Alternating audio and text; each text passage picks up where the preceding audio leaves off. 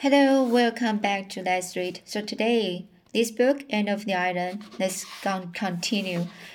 Uh, to read chapter 23, Paul cannot find the rock man. Sorry, Paul cannot find the rock people. Alright, so now let's uh, begin this chapter. Life was very, very pleasant in Emily that summer. Oral Aunt, amid all her vacation joys, was haunted by a sense of something gone which should be there. She would not admit, even in her inmost reflections, that this, this was caused by Gilbert's absence. But when she had to walk home alone from prayer meetings and the AVIS powwows, while Diana and Fred and many other gay couples loitered along the dusky, starlit country roads. There was a queer, lonely ache in my in her heart, which she could not explain away. Gilbert did not even write to her, as she thought he might have done. She knew he wrote to Diana occasionally, but she would not inquire about him and Diana, supposing that Anne heard from him, volunteered no information. Gilbert's mother, who was a gay, frank, light-hearted lady, but not over overburdened with tact, had a very embarrassing habit of asking Anne, always in a painfully distinct voice and always in the presence of a crowd, if she had heard from Gilbert lately. Poor Anne could only blush horribly and murmur, "Not Avy, not very likely," which was taken on by all, which was taken by all, Mrs. Bryant included, to be merely a maiden evasion. Apart from this, and enjoying her summer, Priscilla came for a merry a merry visit in June and when she had gone, Mr. and Mrs. Irving, Paul, and and the Charlotta Charlotta the fourth came home for July and August.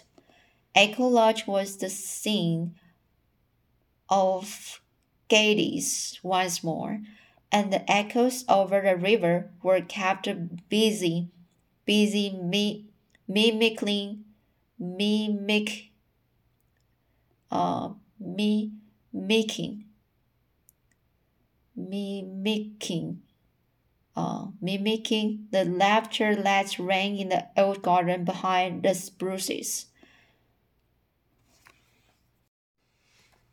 I just uh, repeat this sentence. Echo Lodge was the scene of gaieties once more, and the echoes over the river were kept busy mimicking the laughter that rang in the old garden behind the spruces. Miss Lavender's had not changed, except to grow even sweeter and prettier. Paul adored her, and the com- and the comradeship comradeship between them was beautiful to see. But I don't call her mother just by itself, he explained to Anne. You see, the name belongs just to my own little mother, and I can give it to anyone else. You know, it, teacher. But I call her Mother Lavender, and I love her next best to father. I even love her a little better than you, teacher. Which is just as it ought to be. Which is just as it ought to be, answered Anne. Paul was thirty now, and a very tall for his years. His face and eyes were as beautiful as ever, and his fancy was still like a prison. A prison, separating everything that fell upon it into rainbows. He and Anne had delightful rambles to wood and field and shore. Never were there two more thoroughly kindred spirits. Charlotta the Fourth had blossomed out into young ladyhood. She wore her hair now in an enormous pompadour, pompadour and had discarded the blue ribbon bows, and the old old name sign. the blue ribbon bows of old old name sign, but her face was as frangled, her nose as snubbed, and her mouth and smiles as wide as ever. You don't think I tell uh, you don't think I talk talk with the Yankee accent, do you, Miss Shirley Mann? She demanded anxiously. I don't notice it, Charlotta. I'm really glad of that. They said I did at home, but I thought likely they just wanted to aggravate me. I don't want to Yankee accent. Not that I've I've a word to say against the Yankees, Miss Shirley Mann. They're really civilized, but give me P.E. Island every time. Paul spent his first fortnight with his grandmother, Irving, uh, grandmother Irving in Avonlea, and was there to meet him when he came, and found him wild with eagerness to get to the shore. Nora and the Golden Lady and the twin, twin sailors would be there he could hardly wait to eat his supper. Could he not see Nora's elfin face peering around the point, watching for him wistfully? But it was a very sober Paul. But it was a, a very sober Paul who came back from the shore in the twilight.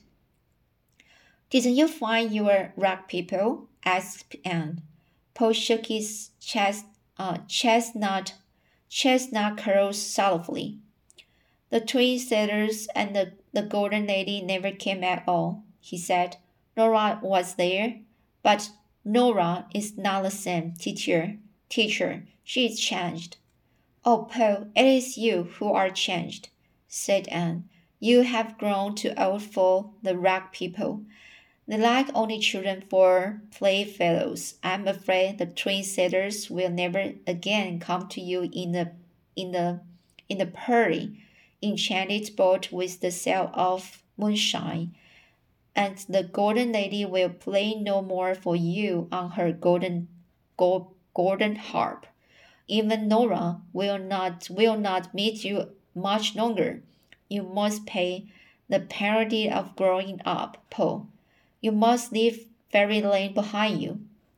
You two talk as much foolishness as ever you did, said old Mrs. Irving, half indulgent, half indulgently, half repro- uh, reprovingly, half reprovingly.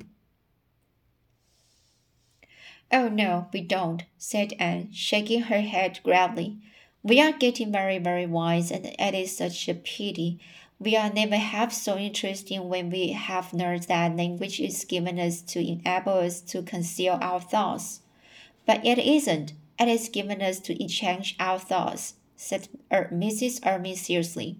She had never heard of Talleyrand and did not understand apper, um, epigrams and spent a fortnight of Hel- Halcyon, uh, Halcyon's days at Echo Lodge in the golden prime of August. While there, she incidentally contrived to hurry Ludovic Speed in, in his leisurely courting of Theodora Dix as related to as related during during in another uh in uh, in another chronicle of her history. Chronicle of uh, Chronicles of Emily Harab. Oh. Arnold Sherman, an elderly friend of the Irvings, was there at the same time and added not little to the general pleasant pleasantness of life. What a nice playtime this has been, said Anne. I feel like a child refreshed. And it's only the fortnight more till I go back to Kingsport and the Redmond and the party place.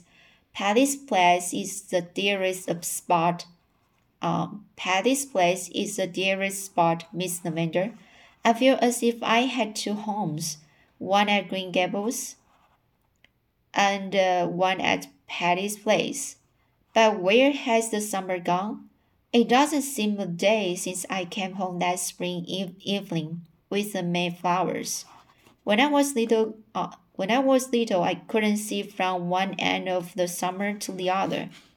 It stretched before me like an unending season. Now this a hand breath, a hand breath tis a tale. Now this uh, a hand breath this a tale. And are you and Gilbert Blythe as good friends as you used to be? asked Miss Lavender quietly. I'm just as much Gilbert's friend as ever I was, Miss Lavender. Miss Lavender shook her head. I see something's gone wrong, and I'm going to be impertinent and ask what. Have you quarreled? Oh, have you quarreled? No, it's only that Gilbert wants more than friendship and I can give him more. Are you sure of that, Anne? Perfectly sure. I'm very, very sorry. I wonder why everybody seems to think I ought to marry Gilbert Blythe, said Anne petulant, pet, petulantly. Because you were meant and meant for each other, and that's why. You needn't toss that young head of yours. It's a fact. So here's chapter 23. Uh, so uh, for uh, the final paragraph, uh, and when when when um, the uh, when the Miss Lavender just asked and about the Gilbert, uh, the, uh, about Gilbert and uh, uh, the condition of a relationship between Gilbert and Anne. Uh, but just say say talked through truth about Gilbert uh, and the reason. It's only that Gilbert wants more than friendship, and uh, Anne can give him more. So, but uh, for for Miss uh, Lavender, uh, she just can not uh, she, she just can agree with her. So she just said, because you are made and meant for each other. That's why, because angels can't um, accept that why people like to think um, they ought to marry. Um, uh, so here is the the reason just uh, for for Miss Lavender, and and for the Paul, uh, when he he was a child, he have he had had imagined uh, some the rock the rock people uh, when he uh, visits the the shore and uh, she, he he can he can he can just uh, see the really different uh, special pe- people in his imagination. So now when following he's growing up now uh, he just can't see uh, two people or some people uh, uh, so he just didn't know didn't know why. So Anne just told him because you are growing up so you must pay the penalty of growing up. Uh, so you must leave fairyland behind you. So he's what the reason and the the experience from Anne. I think it's a real experience, real experience from Anne. But the Mrs. Armin just said, "Wow, you two talk as much foolishness as ever you did," um, because she just can't realize why they they can just talk those foolishness. so uh, so I think this is a very good way to to let uh, and memorize the the whole things, um, the whole things, uh, and uh, but uh, compared to the childhood, uh, now everything became much complex. Uh, so she just still feel so a little uh this depressed uh and feel sorry uh when she just uh when she was seeing those those things around her.